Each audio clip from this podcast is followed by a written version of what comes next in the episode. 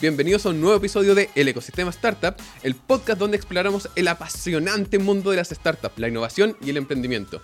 Soy Cristian Tala Sánchez, su host. En el episodio de hoy abordaremos uno de los desafíos más emocionantes y complejos para una startup, la internacionalización. Para este capítulo nos acompaña un experto en esta materia, o que quería decir experto para ponerle un poco más de pasión, pero la realidad es que es una de las personas con expertise que ya ha pasado por las cosas que nosotros queremos transmitir en este momento. Eh, es el Chief Vision Officer de CocoWorld Latam, una aceleradora de negocios regional con un modelo de negocios de oficinas flexibles. También ahí nos vas a explicar un poquito más que no solo eso, así que Sí, tranquilo, exacto. no te preocupes, sé que lo vamos a explicar. En este momento es Horacio Justiniano. Horacio, bienvenido. ¿Te parece nos puedes contar un poco de ti y luego qué es un poco tu empresa, que parece que no solo CocoWorld Latam es Keeper? Keeper. Keeper. Acá, de hecho, todavía no se lanza el nombre, primera vez que lo mostramos. De hecho, no tengo ni land page. Entonces venía pensando con mi socio, chuta, llevo el polero y no tenemos dónde la gente se conecte. Pero bueno, parte Pero- del emprendimiento. MVP, bien. Eh, bueno, primero, muchas gracias por, por la invitación. Eh, así como experto, no sé, pero sí llevamos nueve años desde la primera vez que decidimos cruzar la cordillera, eh, abriendo operaciones fuera de, de Chile. 2014 fue. Eh, ¿Qué hacemos nosotros? Nosotros partimos como una empresa de coworking en el 2011. Eh, fuimos la primera empresa de coworking en Chile o Latinoamérica quizás, pero no pudimos abrir nuestras puertas al minuto para ser primero y fuimos los terceros. Pero somos los únicos sobrevivientes de esos primeros que abrieron. Eh, llevamos harto en el mercado, 2011, imagínate. Y partimos como una empresa de coworking, pero hoy día el 30% de nuestro negocio es coworking. 70% de nuestro negocio hoy día es ofrecer una solución completa de soluciones de trabajo para empresas de todo tipo, donde nosotros buscamos el, el lugar, se lo habilitamos, lo financiamos en algunas ocasiones, se lo operamos e incluso em, les damos el personal básico como limpieza, seguridad, office manager, gente de marketing, etcétera, que necesiten para operar su negocio en diferentes partes de, de las ciudades donde nosotros estemos. Entonces, es una solución más completa, donde coworking no empezó a quedar, o, o la palabra cowork no empezó a quedar chico, entonces empresas como, por nombrar conocidas, Betterfly o eh, Zeppelin nos decían, yo cuando le escribíamos desde, el- desde, el- desde Cowork, nos decían, yo no quiero un coworking porque quiero mi propia empresa. Entonces dijimos, chuta, sí, tenemos que, independiente de que nuestra facturación, el 70%, no sea coworking, tenemos que cambiar el nombre y ya, si queremos seguir creciendo. Y ahí llegó la marca Keeper. Ojo, tocaste un tema súper importante que si bien no te consideras experto, yo tampoco me considero experto en las cosas que hago, tienes un nivel de expertise mayor al público eh, general. O sea, el haber abierto, haber internacionalizado un negocio, no conozco muchos que hayan podido hacerlo de manera exitosa. Vamos a hablar más de eso adelante. Sin embargo, Horacio, no me contaste mucho de quién es Horacio. Me hablaste más de lo que hace Horacio, de la Ah. empresa Horacio. Bueno, yo 45 años, eh, tengo tres hijos, casado eh, con la misma persona por 21 años, hace bastante tiempo. Un momento, ¿qué, eh, ¿qué edad tienen tus niños? Son chicos, 10, 8 y 3. Ah, mira. 10, 8 y 3. Eh, actualmente vivo en, en Miami, me mudé de, de Chile hace dos años. la razón la voy a contar es por el negocio, la voy a contar en- en- más adelante. Eh, estudié ingeniería comercial, trabajé 20 años, no, 17 años ligado a la industria del, del software. Eh, de esos 17 años, prácticamente 8 estuve trabajando en, en una corporación y armando la empresa Cover Latam, eh, porque siempre he sido un fiel creyente de que las necesidades de la empresa no son las mismas necesidades de las personas. Por lo tanto, si yo necesitaba un ingreso superior al que mi empresa me pudiera dar, yo no la iba a hundir por mis necesidades particulares de tener niños con la alergia o etcétera. O sea, por eso estuve trabajando ocho años paralelamente en, en- en esas dos pegas. Mira, no, no quiero ahondar tanto en eso tampoco, pero mucho emprendedor eh, piensa que la startup que está generando eh, es su fuente 100% de ingresos y se transforman en empleados más que en emprendedores. No está mal. pero es una de las cosas que también impiden que la startup crezca, crezca tan aceleradamente como debería crecer. Porque conozco emprendedores que parten sus startups y no tienen eh, presupuesto para contratar a nadie por el sueldo que ellos tienen. Exacto. Yo, yo más, de, de un punto de vista de viabilidad o no viabilidad, me gusta abordarlo desde el punto de vista de creación. Cuando uno crea algo, ese algo, para que eh, perdure en el tiempo, tiene que ser capaz de andar solo. Por lo tanto, la vida de uno no tiene nada que ver con la vida del ente que está generando que se llama empresa. Tiene que tener su propia vida, su propio recurso y, y puede ser tú o otra persona. Eso está perfecto. Ya. Gracias, Horacio, por contarnos quién es Horacio, además de Keeper y lo de Cowork Latam. Ahora vamos a entrar un poco más en la parte sobre el tema del podcast, Perfecto. que es la internacionalización.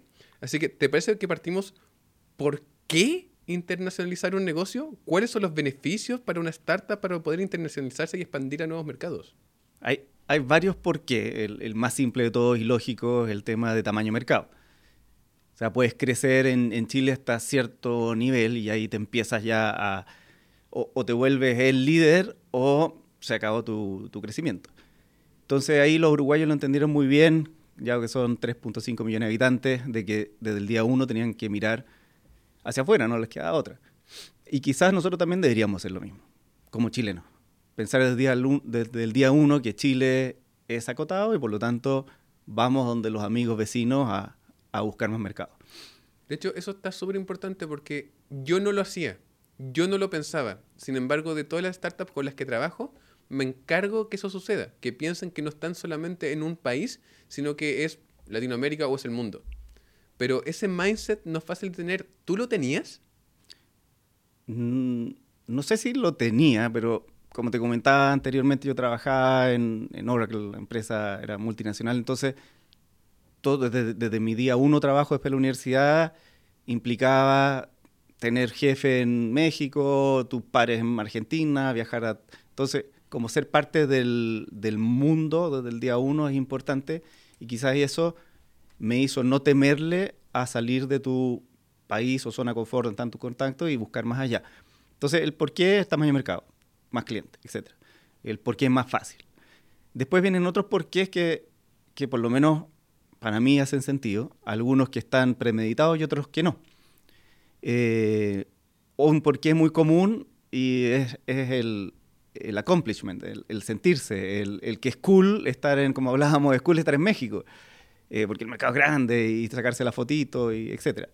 Ese porqué no, es un porqué válido, es un porqué que te hace levantarte, es un porqué que te hace luchar, ir ante todo y entre todas las complicaciones y, y hacerlo real.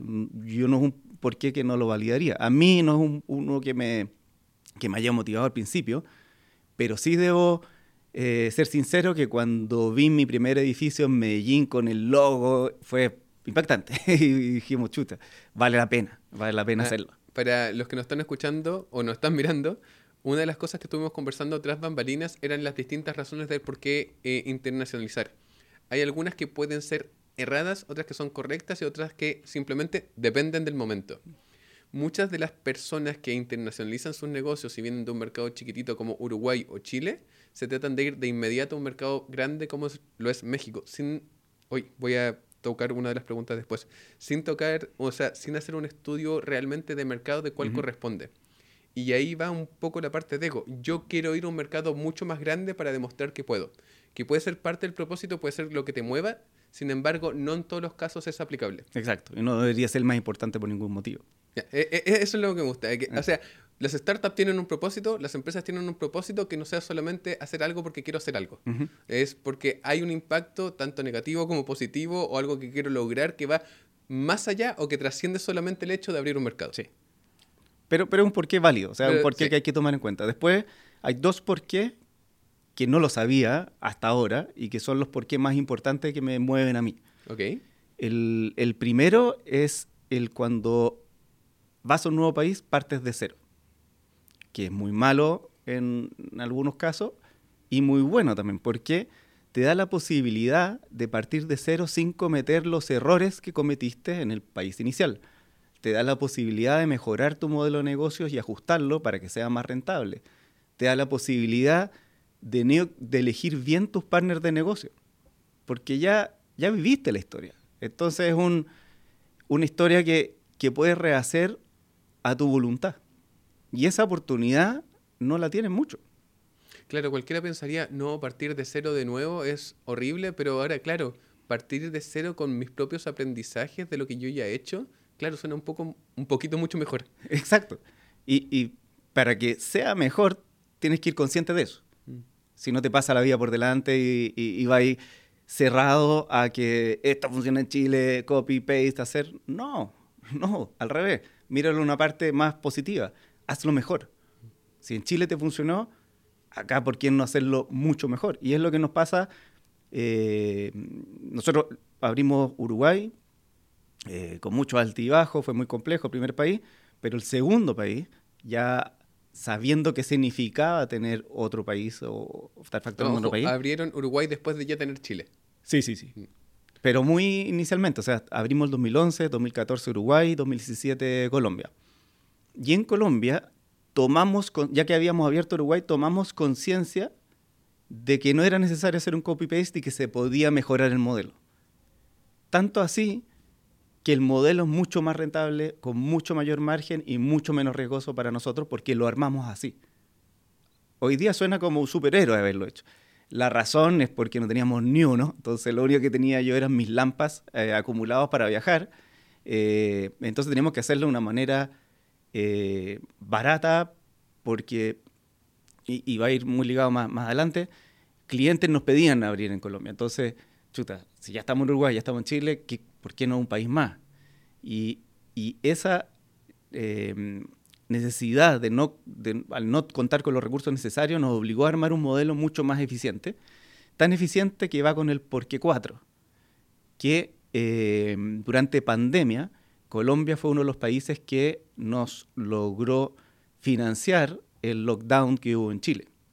¿Por qué? Porque tiene un país con mayor margen, eh, desde el punto de vista de la creación del modelo que habíamos hecho. Segundo, a diferencia de Chile, que hubo un lockdown de 18 meses y nadie iba a trabajar a la oficina, donde mi negocio es que la gente vaya a trabajar a la oficina, en Colombia no pasó eso. Las espaldas del gobierno hizo que el presidente del minuto decidiera después de cierta cantidad de meses a abrir. Sálvese quien pueda, pero la, la economía no podía parar. Por lo tanto, soluciones flexibles como la que entregábamos nosotros hizo que creciera de forma importante en Colombia y nos pudiera financiar el equipo que estaba en Chile. Entonces vendría siendo el porqué de la diversidad de los mercados. Exactamente. Mira qué interesante. Eh, solo por curioso, esto tampoco es parte del script. ¿Qué pasó después en Chile de los 18 meses? Porque yo sé que la oficina tradicional se fue muy impactada, pero el cowork creería que no. Pero eso ya es una suposición. Mira, hay, dos puntos de vista. Desde el punto de vista mediático, todo el mundo pensaba que, o, la, media hacía que todo el mundo, la opción ahora era flexible, porque la, gente estaba trabajando muy poco en la casa, por lo tanto necesitaba soluciones flexibles. En la realidad, eh, las grandes empresas llegaron, volvieron a su oficina, como, como tal. Eh, y de hecho al revés, se dieron cuenta de que tener una cultura y aprovechar la oficina para mantener cultura era muy importante, cosa que no se puede dar en un espacio de coworking. Entonces, ¿para qué nos ayudó esto? Para hacer popular el tema de coworking, el tema de oficina flexible, pero muchos clientes se dieron cuenta de que en un espacio de coworking no podían trabajar porque no se generaba cultura en el hecho de que compartieran con muchas personas y nos ayudó a que efectivamente el 70% de nuestro negocio no sea coworking, sino que les armamos oficinas a empresas que no pueden y no quieren eh, contratar eh, pasivos por 10 años, que son los contratos normales, a algo más flexible que lo que ofrecemos nosotros. Así como dato, yo nunca he tenido una oficina oficina en las últimas empresas en las que he participado. Y me encantan los cowork en general porque se genera una cultura que no solamente es de tu empresa, sino que al contrario de lo que dices, creo que es una cultura que trasciende a tu empresa y se vuelve un poco más rica. Entonces me llamó la atención solamente el comentario de que estas empresas más grandes hayan decidido que no cowork porque no pueden generar cultura. Va a depender de, de la estrategia de cada uno. hay, empresas que les acomoda el compartir y empresas que no. La mayoría no. Eso es mi resumen, es que la mayoría no. Oye, actualmente entonces, ¿en qué países estás?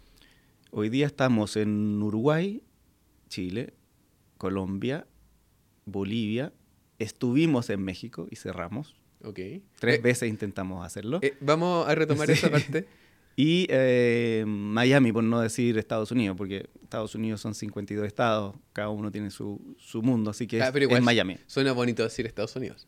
Sí, suena bonito, pero no me gusta porque es mentira. porque al final no estoy en Estados Unidos, estoy en Miami. Bien. ¿Y en Miami están con más de uno? No. En Miami tenemos cinco y por, por abrir varios más. Mira, qué interesante. Ya, entonces me voy a agarrar de este comentario para un par de preguntas a futuro, pero por ahora. Eh, esta parte es súper importante para mí. Yo te dije, yo te expliqué tras bambalinas. Este tema de la internalización de una startup es algo que no todo el mundo sabe. Es algo de que no se habla. Sin embargo, creo, y es súper importante tener en consideración, que toda startup debe hacer, especialmente si quiere tener el nombre startup. Entonces, si yo soy una startup que quiere internacionalizar, ¿cuáles deberían ser los factores clave eh, para poder decidir dónde y por qué? Mira, lo típico que uno haría como emprendedor, eh, que a mí por suerte no me pasó, eh, elegir por tamaño mercado. ¿Dónde hay más oportunidades? ¿De qué? ¿Dónde está la sandía más grande para que me llegue una tajadita a mí y, y- sea exitoso? Pero pensándolo para atrás y por qué abrimos Uruguay, yo pensaría, o sea, con el supuesto de que toda empresa tiene que internacionalizar, toda startup, tiene que internacionalizarse para asegurar el futuro en temas de ingreso, riesgo y diversificación, bajo ese supuesto, tomar como primer país el que sea más simple. ¿Y a qué me refiero más simple? Que tenga un cliente que quiere irse para allá, que tenga un cliente que tenga subsidiaria allá y me pueda contratar los mismos servicios que está en mi país original, que la idiosincrasia sea similar, que conozca gente, que me quede cerca desde el punto de vista de viaje, eh, que gaste po- que, que sea barato, eh, Que sea barato fracasar. que sea barato volver atrás, cerrar la puerta y, y- y cerrar. Para mí esa es la, la- la primera, más, más allá de la profundidad del mercado, porque ir a, a jugar, si es que me resulta un mercado gigante, tiene riesgos importantes. Eh, riesgos de la caja que vas a quemar, eh, el desenfoque, eh, que la puedes embarrar y que quizás no esos clientes que, que confiaron en ti en Chile y que ahora están confiando en ti en México y no la puedes hacer, no hay vuelta atrás en eso. Ya, mira, me voy a colgar de la parte de México con la siguiente pregunta. No era 100% orientado a esto, pero creo que puede ser un muy buen ejemplo. El proceso de internacionalización parece complejo. No, no es tan simple como decir, ok, yo me voy a otro país. Y se ve bastante desafiante. ¿Qué es lo que realmente te pasó en México y qué es el aprendizaje que sacaste de esto? Mira, nosotros abrimos todo como por teléfono, ahí voy a contar un poquito del, del proceso eh, para abrir un país y con algunos viajes, como juntar ciertos pasos. Y en México estábamos listos, de hecho yo iba a, en, en un vuelo a firmar el primer contrato, súper simple, como si fuera Colombia 3, una- ujú. sin, sin darle mucha vuelta. Y donde iba a firmar el contrato, me reciben primero que todo, me sacan el teléfono, pasaporte, me recibe una persona con metralleta, me deja esperando por 10 minutos eh, en una zona oscura, me acompañan hacia la persona que iba a firmar el contrato con un arma, eh, Mercedes blindados por todos lados, me dejan botado y me dicen, ya camina para adelante y te vas a encontrar con, con la persona. Camino a una casa antigua, entro y hay un viejito así judío con las, con las trencitas ahí. Eh, ¿En ningún momento pensaste aquí morí? ¿Dónde estoy? Ya, No. ok. Eh, nunca, de hecho, no había ido a, a México, yo no hice la, pro- la prospección, sino que la hizo eh, una persona que trabaja con nosotros. Entonces, caché que esto era complicado, que no era llegar y firmar en un contrato. Eh, y ese, Y ese miedo hizo que investigáramos más y hiciéramos doble clic y tuvimos la suerte de apoyarnos con, con Endeavor, eh, que nos ayudó en el tour para entender de nuevo una segunda fase que en la primera no habíamos entendido de las particularidades de ese país. Eh, pero me quedé en la primera. ¿Qué pasó en la primera? No, ahí, llegué, me senté con él, eh, un señor súper amigable, pero yo dije, este amigable con todo esto es patrañas. Esto quiere decir que este contrato me va a matar. Entonces me dice el, chileno huevón que no entiende nada. Y le dije, ah, que pensé que el contrato era diferente, déjame llevármelo para entender. Y ah, nunca más les, hablé ni nada. me, me, morí de susto. Eh, entonces ese primer intento, cuando entendimos las particularidades del país, que, que WeWork estaba perdiendo plata como loco, que, que era competidor súper importante en el mundo del coworking, que hay un segundo más grande que, que WeWork desde el punto de vista de, de, patrimonio, porque era dueño de todos los edificios, que tampoco estaba viendo ni uno, ni un peso, que WeWork había puesto los precios en pesos mexicanos, pero las rentas eran en dólares, y las expectativas de depreciación del tipo cambio eran del 20%, y mi margen es del 18%, por lo tanto, si firmaba ese contrato iba a perder un 2% a toda costa. Eh, me hicieron retractarme y, dejar eh, perder todas mis lámparas nomás y, que era lo único que había invertido eh, para, para, más adelante, para, para, un análisis mucho más profundo. Oye, esa parte de la historia está increíble, pero al final, ¿cómo superas estos obstáculos en el camino para poder abrir un país? O sea, creo que aún no tienes México, ¿cierto? No, tuvimos, ah, como 12 meses, 13 meses por ahí estuvimos y, y nos fue pésimo en, el segundo intento. Pero, pero antes de eso, el, ¿cuál es el, como el proceso de, un país? Encontrar, como te dije, eh, un país simple. Y como un país simple, que tengas algún contacto, al, una patita que te haga más cercano a ese país. Que un socio sea de ese país. Que un amigo de la universidad esté viviendo allá. Lo que sea. Algo que te permita tener un sabor local de una manera más rápida. Por ejemplo, tú ahora estás viviendo en Miami. ¿Fue decisión de irte a Estados Unidos a vivir para abrir allá o se dio? Se dio, se dio por las particularidades del, del, país. Cuéntame em, más. Pero déjame terminar con los pasos. Ya, ok. Entonces, primero, eh, que sea simple, etcétera, como para el primer país. Segundo, em, tratar de armarte una agenda para ir a, la primera visita de prospecteo eh, sin ir a conocer nada turístico, 100% trabajo, tratar de llenarte no más de cinco días para no pasar el fin de semana. Eh, porque si pasa el fin de semana pasan otras cosas, como que te invitan a tal parte y perdí el tiempo. Yo solo cinco días a ir, llenarte la agenda con la mayor cantidad de gente posible, jugando a que si te vas allá como con un plan ficticio en tu mente de que en un mes más tienes que estar allá. ¿Qué tengo que hacer para estar allá? Con, con los bancos, con ProChile, con eh, clientes que, que, estén allá.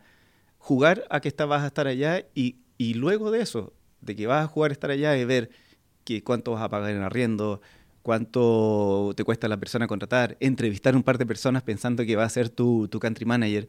Eh, ese juego de cinco días, ¿y por qué cinco días? Porque tienen que ser estresante rápido, eh, así sacas más conclusiones, te, da la primera vista de, ok, ahora pensemos si este es el país para estar. Luego de esos cinco días, de ese immersion de cinco días donde estás solo enfocado eh, en ese país. Eso está buenísimo. usemos de, ejemplo nuevamente. Para Uruguay fue a través de un inversionista con el que se pudieron apalancar. Sí. Para Colombia para Colombia, un cliente uruguayo me llama y me dice, oye, em, en Medellín hay un programa como Startup Chile que te dan, no sé, unos miles de dólares para establecerte en, en Medellín. Eh, yo quiero postular por ustedes. Y que yo le dije, como franquicia, como no, quiero ser socio. Bien. bueno, dale. sí. Y, y fuimos juntos a ese primer prospecto y ganamos ese eh, Ruta N, eh, no me acuerdo cómo se llama, Landing, Landing de Ruta N. Fuimos de la primera generación de Landing de Ruta N. Eh, donde partir fue súper simple, en el sentido de que estaba el dinero para hacerlo, pudimos hacer un buen prospecteo. Ruta N te ayudaba a entender el ecosistema local de Medellín, no Colombia como completo.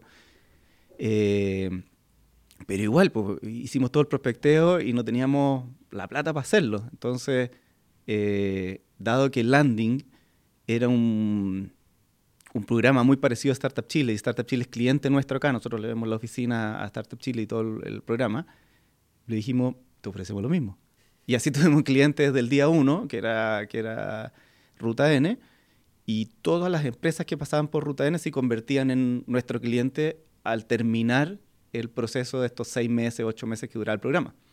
Y así conocimos al primer cliente grande que tuvimos en Medellín que nos hizo, nos dio la posibilidad de abrir un edificio completo que fue Globant. ¿Cachaste que generaste tu primer cliente que se generó como semillero para tus siguientes clientes? Eh, qué lindo círculo virtuoso generaste Sí. en Colombia. Sí, fue muy fortuito. Y Globan, para los que no conocen, es de las empresas de desarrollo de software más grandes a nivel mundial. Si no me equivoco, unicornio argentino. Sí, argentino, que nos dice, ya vamos a abrir Medellín porque todo estaba pasando con Ruta N. Ruta N tenía un millón de metros cuadrados en, en la zona eh, norte de Medellín. Eh, no sé, estaba HP, fondos de inversión, así todo pasando en, en esa época, el 2017. Y Globan nos dice, ya nos venimos con todo a Medellín, necesitamos 200 puestos de trabajo en tres meses. Y nosotros, obvio que sí, lo, vamos- lo podemos hacer. Y esos son los errores que uno comete, de- de- donde Pero- no cacha una del mercado que está ahí. Sí, sí, lo logramos. Entonces, ¿por qué errores? Bueno, El estrés que de decir eso sí es, es complejísimo. Y ahí voy al segundo punto, de que, de que todo lo, lo que uno debe hacer dentro del levantamiento de este proceso es entender cómo funciona el mercado. En mi mercado específicamente, que es el mercado inmobiliario, es muy avanzado en Chile, pero no tan avanzado en otras partes.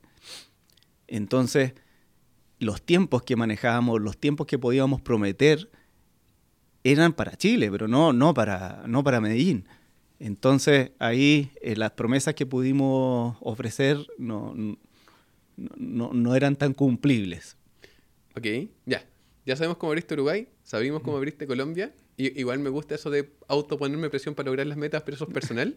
¿Cómo abriste Estados Unidos? ¿Cómo abriste Miami? En el, ese que les conté en el tour que hice por, por México, donde iba a firmar supuestamente y, y que, y, y quedé totalmente asustado, ese tour que hizo Endeavor nos llevaba también por Miami. A mí no me interesaba ir a Miami, yo solo iba al- a, México pues, sí, a, a- a firmar.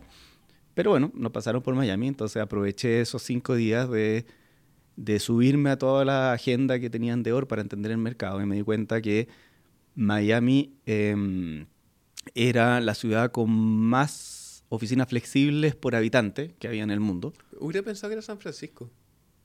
No, Mm. no sé, eso me dio la, el Chamber of Commerce, de- quizás sea parte del marketing, pero esa- esa- No, el Chamber of Commerce de Miami. De es Dade. Sí, Sí. es cuático. Sí. O sea, es vengan para acá. es súper abierto, tienen todos los estudios, entonces te hace la pega muy fácil, porque al final, ¿qué, qué mercado eres tú? Eh, real estate, real estate, coworking, ah, aquí está el informe. entonces en una hora tenés todo. Eh, entonces eh, nos dimos cuenta que, que allá estaban muchas cosas pasando. Eh, también había muchas empresas latinoamericanas que eran clientes nuestras que querían abrir en Miami, por lo tanto se da de forma natural que un cliente uruguay o, o de Colombia quisiera tener allí, entonces de alguna manera teníamos un mercado.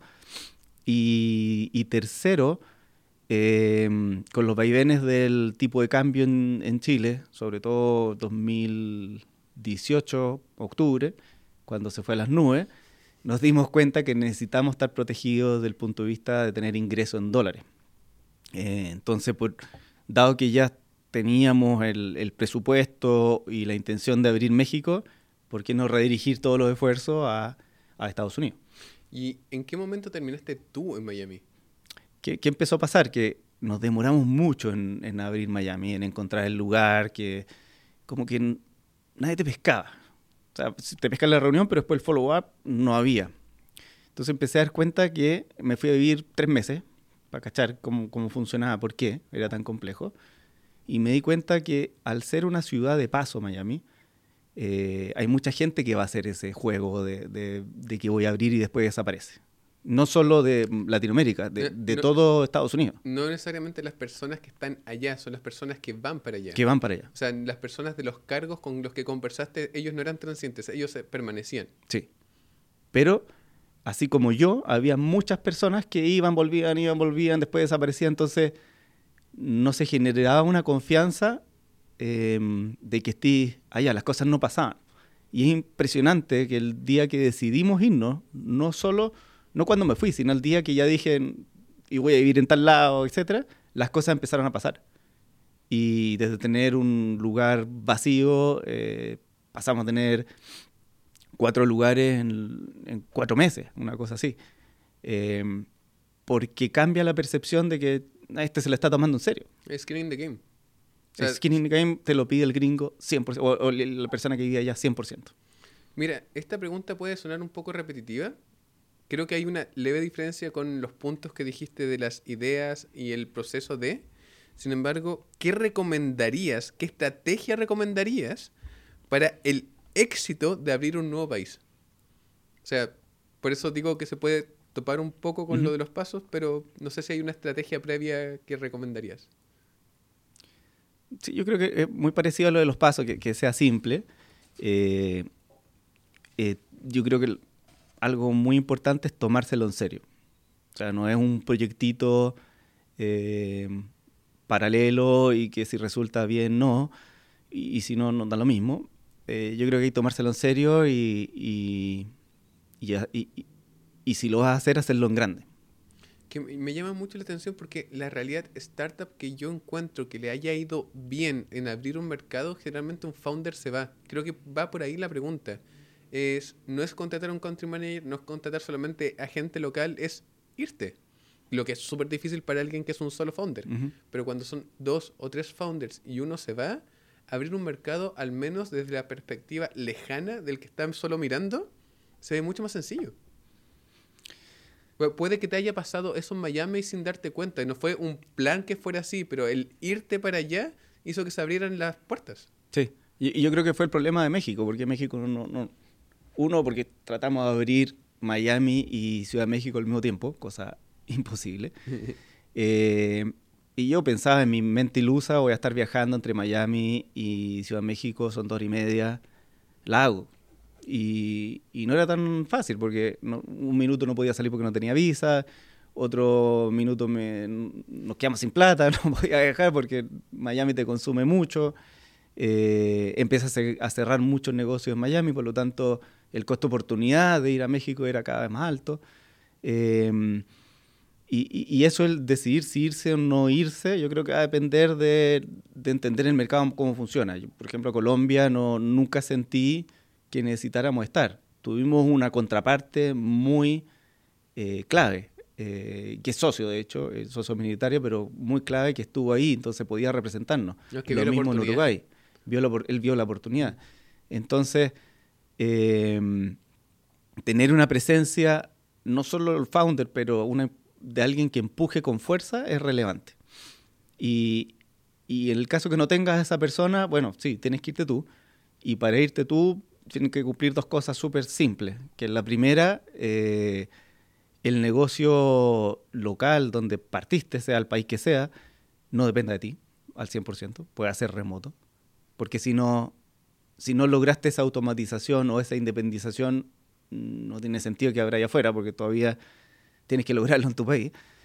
Y segundo, que el negocio del país de origen tenga la caja suficiente para eh, imponderables. Ya mira, tocaste uno de los temas que viene después de la próxima pregunta, así que a grandes rasgos, gracias por esa respuesta. Hay dos puntos clave para mí que creo que todavía no hemos conversado, porque ya sabemos para qué internacionalizar, por qué internacionalizar, cómo hacerlo de manera correcta y cuáles serían las estrategias para poder lograrlo. Pero la realidad es que los países son todos distintos. Por ejemplo, a nivel cultural, ¿cómo pudieron generar superar esta barrera de diferencias culturales con cada uno de estos países. No sé si la, la tuvieron tampoco. ¿No hubo un shock cultural que te hizo más difícil abrir algún país o manejar un país? Yo creo que la parte cultural, salvo Brasil, y Miami eh, es más anecdótica que nada. No, sí, es importante reconocerla, eh, ser humilde en aceptarla y acomodarse, pero no es un, un breaker, no, no es un deal breaker para mí. No, no, no, no lo vi, no- al menos no, no lo he vivido. Qué bueno. Eh, y, y, y sí hay recomendaciones, como por ejemplo en, en México que el- la, la persona comercial ojalá sea tú o un mexicano. Llevar a un chileno quizás sea más complejo porque no tiene network, cosas lógicas. Eh, pero desde el punto de vista cultural, vemos, no sé, pues vimos el Chavo del 8 desde chico. No, no. Ya, pero creo que eso tampoco les gusta. Así como decir, no, yo tengo, conozco harto la cultura porque vi el chavo del 8 No, y como pero- torta de jamón. Pero no, no, no es algo, algo así, no es un alien. po. Ujú. Eh, es totalmente, no es como Brasil, que efectivamente es muy complejo desde el punto de vista tributario, eh, muy complejo porque es súper cerrado. Eh, yo creo que te podías adaptar. Culturalmente, no.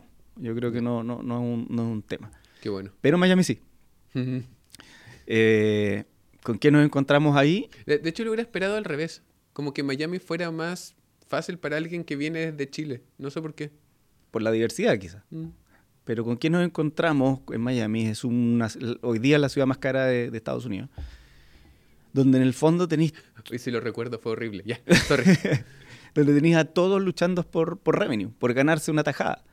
Todos quieren algo a cambio. Entonces uno de Latinoamérica acostumbrado a hacer negocios más light, con un email basta, eh, acá el contrato prevalece por sobre todas las cosas y las demandas están a la orden del día. Llevo dos años y ya tenemos dos demandas. Ya, pero Eh, dos para dos años ya, está dentro de lo normal para una empresa de Estados Unidos. Pero 11 años acá nada.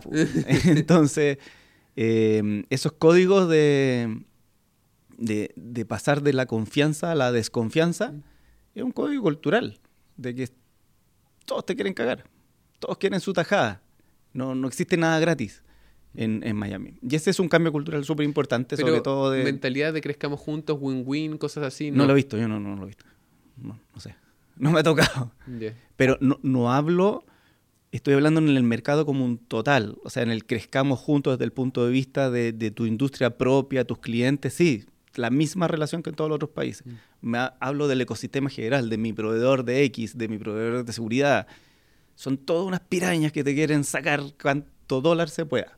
Uh, de hecho, yo, por sesgo mental, eh, yo hubiera imaginado, especialmente leyendo tanto libros, Silicon Valley, las empresas, Estados Unidos, de cómo nació el Venture Capital en, pucha, tanto en el este como en el oeste, la diferencia entre Silicon Valley, San Francisco y Boston, eh, hubiera pensado que era completamente distinto. Pero, qué, qué bueno saberlo. Pero hablando de Miami, yo no tengo idea de Boston, no, no sé cómo, cómo funcionará. Estoy hablando de la cultura de Miami, que es una ciudad cara, que...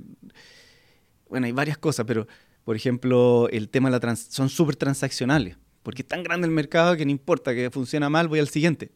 es que Y yo los peores te imaginaba- dicen eso. Oye, si no queréis pagar eso, filo, voy a tres más, no, no me importa.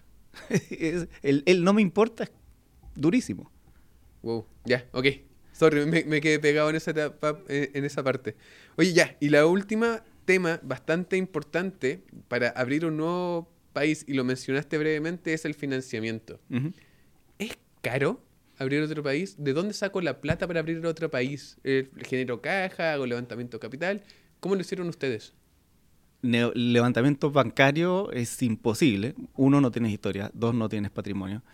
Eh, por lo tanto, no tienes ni un colateral que permita avalar un crédito en el país donde estás. ¿no? Salvo que fueras a comprar un, terreno y apalanques ese terreno, no sé, o maquinaria. Pero ir a pedir un crédito capital de, trabajo sin historia no, no, no es posible, inviable. Eh, por lo tanto, dos caminos, pues, capital propio o, o- o algo que hicimos nosotros fue apalancarnos en Chile eh, con el banco local y mandando la plata para, para afuera. Y ahí un- un- una regla súper simple es tener caja necesaria al menos para vivir 12, me- 12 meses eh, y que en ese transcurso de 12 meses eh, el negocio permita dar para tal. Y desde el día uno, sí, tener la conciencia de que necesitas crear un país independiente. Que no sea la vaca lechera tu país de origen, que en este caso nuestro era Chile, que nos pasó a la primera capital, sino que rápidamente el hito uno sea la independización. Es hacerlo rentable. Hacerlo rentable e independiente desde el punto de vista de recursos. Eh, y eso implica tener presencia y historia bancaria. Entonces, mirando para atrás, si es que algo pudiera ser diferente, sería crear historial crediticio desde el día uno. Entonces, por ejemplo, cuando nos, mandaron, nos mandamos la primera plata a Colombia o la primera plata a Estados Unidos, deberíamos ir pescado esa plata, meterla en un banco, eh, pedir un crédito sobre tu misma plata y a, la tasa que sea, que te, que te, que, te cobre lo que sea. Pero claro, para empezar a cumplir. Exacto. Entonces, hoy día nosotros tenemos, por ejemplo, en Estados Unidos, dos años perdidos, donde deberíamos haber hecho eh, historia crediticia y hoy día tendríamos las puertas abiertas y, no lo tenemos. Hoy día tenemos una cuenta de banco, casi una cuenta vista. Eh, es que Estados Unidos en particular fomenta al buen deudor. Exacto. Y al no tener deuda, claro.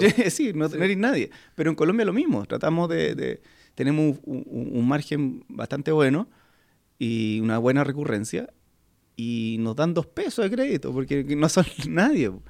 Entonces, pensando para atrás, esa primera plata siempre debería ser convertida, o sea, depositada en un banco, en un banco que bueno, hay, ciertos bancos que son más, más fáciles y otros menos fáciles, y pedir un crédito sobre esa línea, o sea, pedirte a ti mismo plata. Eso yo creo que es algo que... Un, un, consejo que me daría a mí mismo eh, hace nueve años atrás. Bien.